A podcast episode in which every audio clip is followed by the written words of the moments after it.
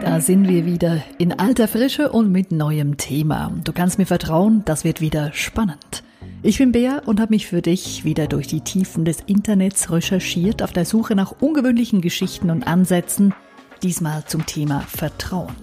Wir sprechen über attraktive Kriminelle, die trotz ihrer grausamen Taten hunderte von Liebesbriefen bekamen, über einen amerikanischen Donut-Verkäufer, der mit einer einfachen Methode x-fach mehr Umsatz machte als seine Mitbewerber und du erfährst, warum es unglaublich schwierig ist, einmal verspieltes Vertrauen wieder zurückzugewinnen. Das und mehr in dieser Folge. Los geht's.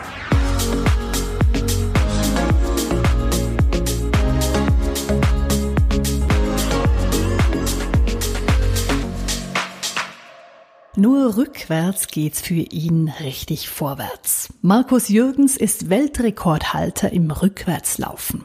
Und das hat er so richtig im Griff. Er hat Weltrekorde aufgestellt im Halbmarathon und Marathon, natürlich im Rückwärtslaufen. Seine Marathon-Bestzeit beträgt 3 Stunden 38 Minuten und 27 Sekunden. Damit ist er also auch deutlich schneller als mancher Hobbysportler, der den Marathon vorwärtslaufend absolviert. Vor einigen Jahren hat sich Markus Jürgens aufs Rückwärtslaufen spezialisiert. Die größte Schwierigkeit dabei sei, dass er jeweils nicht sehe, welche Gefahren vor oder eben hinter ihm liegen. Doch mit der Zeit sei diese Urangst verschwunden und er habe sogar begonnen, es zu genießen, sich bei jedem Schritt ins Ungewisse fallen zu lassen, erzählte er in einem Interview. Mit seiner Leidenschaft fürs Rückwärtslaufen ist Markus Jürgens aber nicht allein. Es gibt sogar Weltmeisterschaften in dieser Disziplin. Und auch seine Partnerin ist begeisterte Rückwärtsläuferin. Wenn die beiden gemeinsam trainieren, dann sei das wie eine Paartherapie, sagen sie, weil man sich ja blind auf die Anweisungen des anderen verlassen müsse. Man muss sich eben blind vertrauen. Und Vertrauen ist ja sowieso ein sehr großes Thema in unserer Gesellschaft. Wir fordern von anderen Menschen Vertrauen ein und fragen uns gleichzeitig, wem kann man heutzutage überhaupt noch vertrauen? Gerade jetzt auch in Corona-Zeiten. Da werden teilweise wirkungslose Desinfektionsmittel verkauft oder Atemschutzmasken mit gefälschten Zertifikaten. Aussagen von Experten widersprechen sich. Und wenn jemand in der Öffentlichkeit mal hustet, erntet er böse Blicke. Das Misstrauen hat in gewissen Bereichen zugenommen. In anderen Bereichen ist dagegen das Vertrauen gestiegen. So zum Beispiel in die Medizin oder auch in gewisse Politiker, sagen Umfragen. Egal in wen oder was wir gerade vertrauen. Fakt ist, ein Leben und damit auch eine Gesellschaft ohne Vertrauen wäre undenkbar. Vertrauen ist nämlich einer der Grundbausteine unserer Gesellschaft. Wir vertrauen darauf, dass wir nicht über den Tisch gezogen werden oder dass andere Menschen grundsätzlich ehrlich mit uns sind. Und das ist auch gut so, denn wie anstrengend wäre es, wenn ich befürchten müsste, dass die Brötchen beim Bäcker vergiftet sind oder dass mich in der Fußgängerzone plötzlich jemand angreift. Oder wenn ich befürchten müsste, dass der Taxifahrer mich statt ans Ziel irgendwo um die Ecke bringt. Hätten wir solche Befürchtungen, würden wir wohl gar nicht mehr aus dem Haus gehen. In der Regel verhalten sich ja Bäcker, Taxifahrer, andere Fußgänger und überhaupt unsere Mitmenschen so, wie wir das erwarten, zumindest mehr oder weniger. Und wenn wir neue Bekanntschaften machen, dann stellen wir uns unterbewusst die Frage, kann ich dieser Person vertrauen? Wie viel Vertrauen wir anderen Menschen grundsätzlich entgegenbringen, wird sehr stark davon beeinflusst, ob wir als Kind dieses Grundvertrauen mitbekommen haben. Denn schon als Baby wird der Grundstein gelegt für das Vertrauen ins Leben und in uns selbst. Und zwar dadurch, wie wir als Baby behandelt werden. Also wenn wir schreien, Kommt dann jemand und stillt unsere Bedürfnisse oder ist eben keiner da?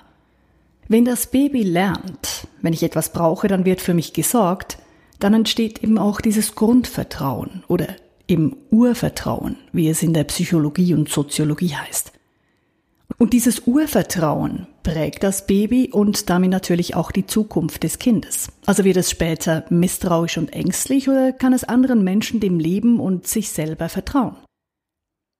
Wenn uns das Umfeld als Kind nichts zutraut, wir also sehr oft enttäuscht werden und nur wenige Erfolge feiern können, dann wird uns das Vertrauen später auch als Erwachsener fehlen. Zum Glück kann man Vertrauen auch lernen.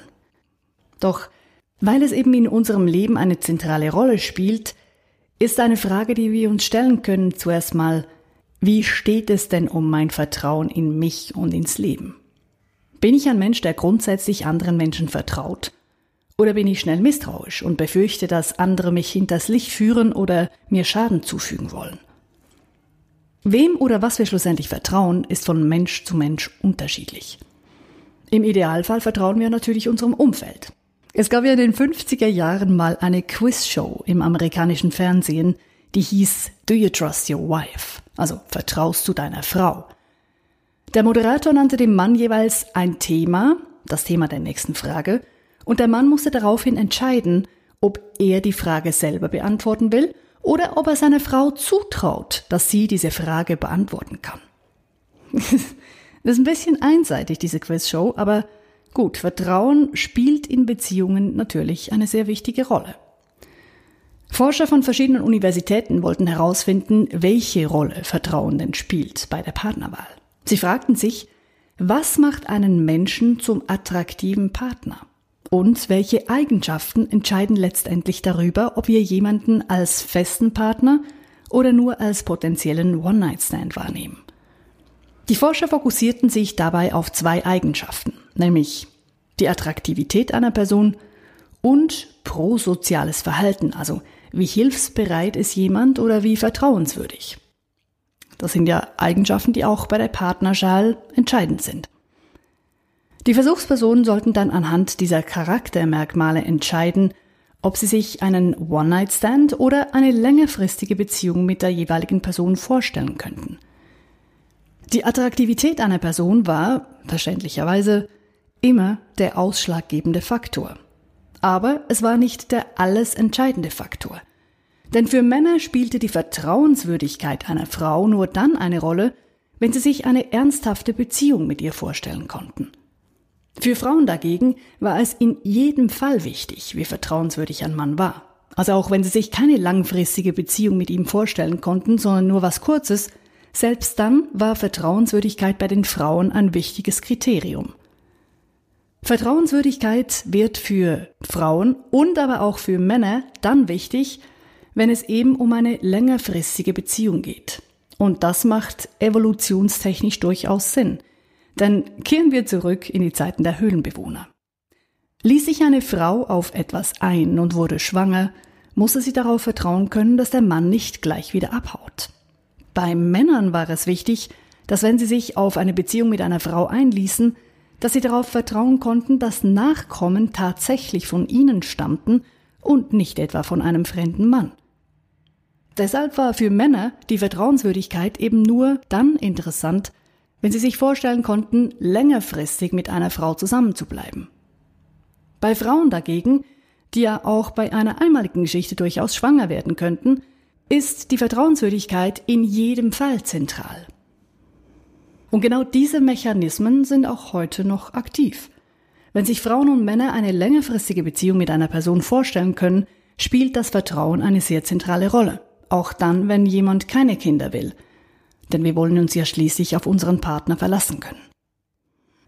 Und jetzt unabhängig von Beziehungen, wie sehr wir einer Person vertrauen, das hängt meist auch damit zusammen, wie gut wir diese Person kennen. Und ganz wichtig, ob diese Person tut, was sie sagt, also ob sie zuverlässig und ehrlich ist.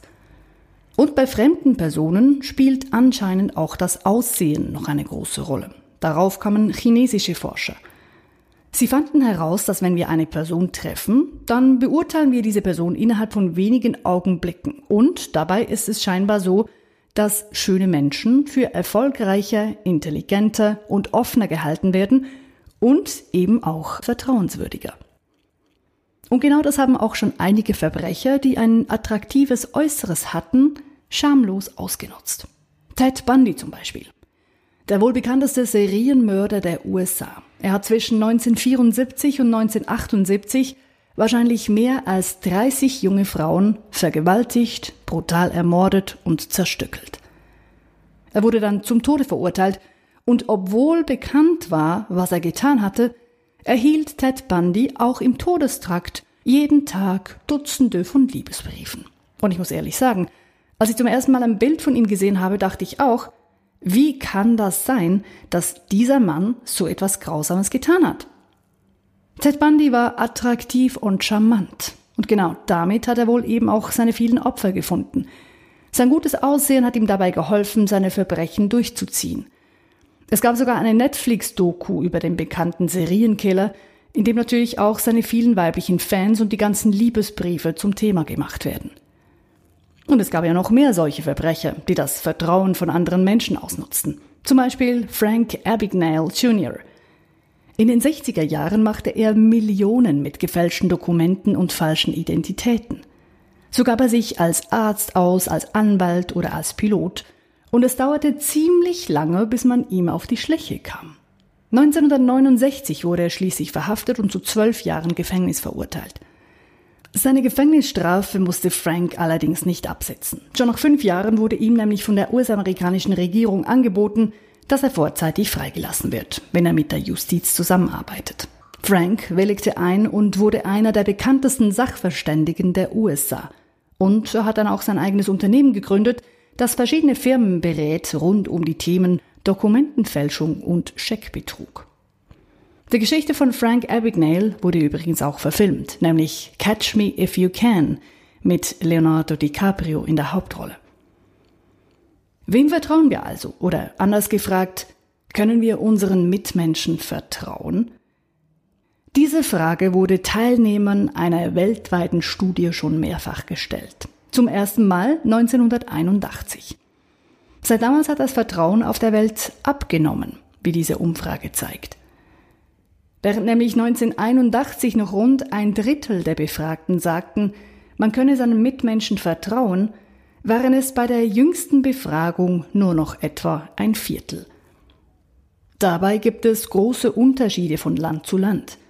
Während das Vertrauen auf den Philippinen und dem Karibikstaat Trinidad und Tobago am kleinsten ist, dort beträgt es nämlich nur gerade drei Prozent, ist das Vertrauen in Holland am größten. Dort sind es immerhin 66 Prozent, also zwei Drittel der Menschen, die sagen, ich vertraue meinen Mitmenschen.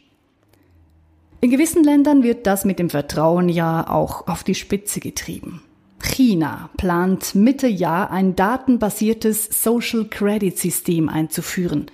Mit diesem System werden dann Bürger und auch Unternehmen, die in China Geschäfte machen wollen, danach bewertet, wie vertrauenswürdig sie sind. Oder auf Deutsch, es wird geschaut, ob man irgendwo aus der Reihe tanzt.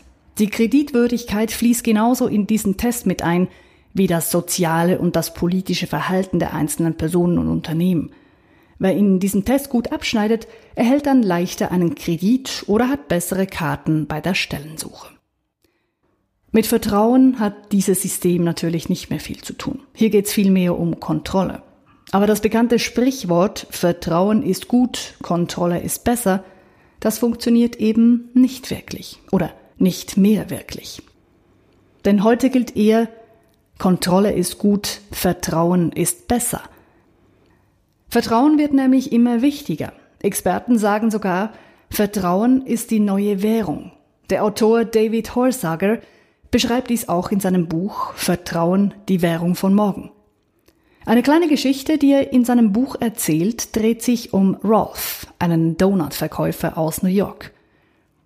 Mit seinem kleinen silbernen Verkaufswagen steht Rolf jeden Morgen in Manhattan und verkauft Kaffee und Donuts. Das Besondere an ihm seine Kunden nehmen sich das Rückgeld selber aus einem Topf. Das heißt, jeder Kunde legt sein Geld in den Topf und nimmt sich dann selber auch sein Rückgeld heraus. Rolf selber hat keine Zeit, um zu kontrollieren, ob jemand schummelt oder fälschlicherweise zu viel Geld aus dem Topf nimmt. Und doch macht er viel mehr Umsatz als andere Verkäufer um ihn herum. Denn mit seiner Methode kann er viel mehr Kunden in kurzer Zeit bedienen.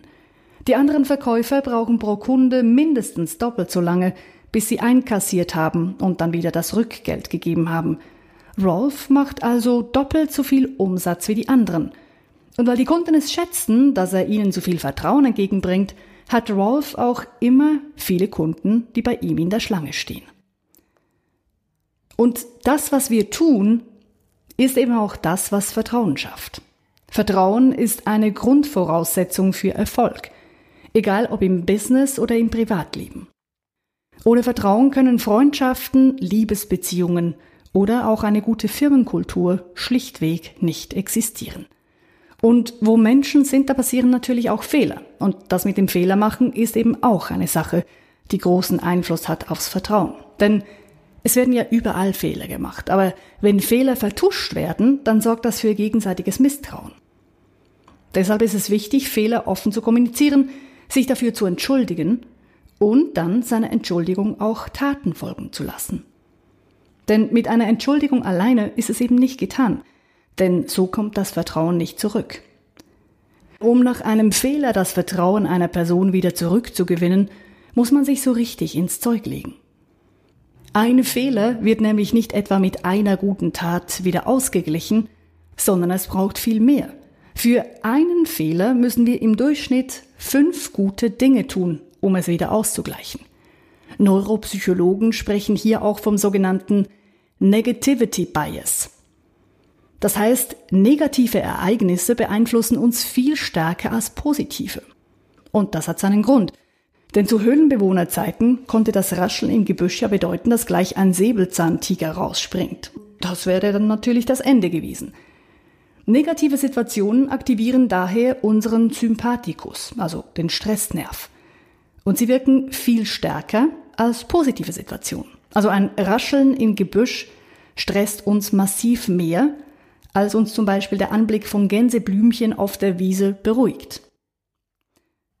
Und wie sehr wir uns eben von Negativen beeinflussen lassen und wie sehr wir uns von Positiven beeinflussen lassen, das steht im Verhältnis von 5 zu 1. Negatives beeinflusst uns also fünfmal stärker als Positives. Wenn ich irgendwas verspreche, das dann nicht eingehalten wird, und daraufhin werde ich dann von Leuten als nicht vertrauenswürdig eingestuft, dann muss ich danach nicht ein Versprechen einhalten, um es wieder auszugleichen, sondern gleich fünf Versprechen, bis ich eben wieder als vertrauenswürdig eingestuft werde. Und was passiert eigentlich im Gehirn, wenn wir jemandem vertrauen? Das können Wissenschaftler noch nicht erklären, aber es scheint einen spannenden Zusammenhang zu geben zwischen Vertrauen und Angst. Wenn die Aktivität im Gehirnareal, das für Angst zuständig ist, abnimmt, dann nimmt das Vertrauen zu. Oder kurz gesagt, sinkt die Angst, steigt das Vertrauen. Und die Angst ist hier sehr zentral, denn wie Hirnscans zeigen, können Menschen, die so gut wie keine Angst fühlen, also zum Beispiel Psychopathen, diese Menschen können auch kein Vertrauen haben. Und Vertrauen ist ja sogar da wichtig, wo man es eher nicht erwarten würde. Zum Beispiel bei Dieben, Drogenhändlern oder Terroristen. In Bangladesch zum Beispiel gibt es ein Netzwerk aus 10.000 Dieben und Einbrechern.